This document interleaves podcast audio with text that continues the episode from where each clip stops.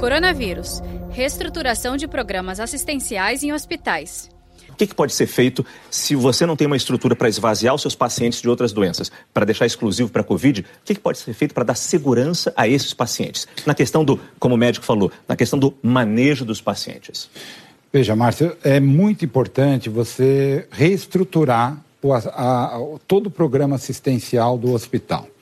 Isso tem que ser feito através de ações muito coordenadas, com lideranças. É muito importante o papel da liderança nesse processo, para que você consiga ter unidades específicas para tratamento de pacientes com suspeita ou confirmação de Covid, desde a chegada desse paciente no pronto atendimento, no pronto socorro, na enfermaria e, eventualmente, nas unidades de terapia intensiva. Mas dentro do próprio prédio, é possível dentro, ter essa segurança? É possível ter essa segurança.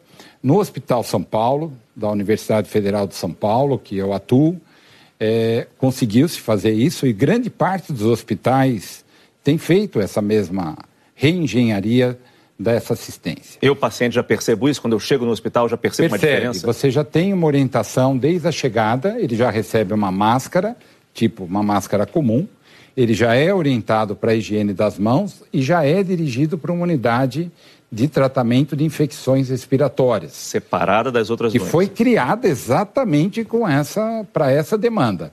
Ali ele é atendido pelo médico, vê a gravidade, os seus sinais, e a partir daí ele é encaminhado para uma unidade de melhor assistência ou orientado para voltar para sua casa com uma orientação específica do seu tratamento. Saiba mais em g1.com.br barra coronavírus.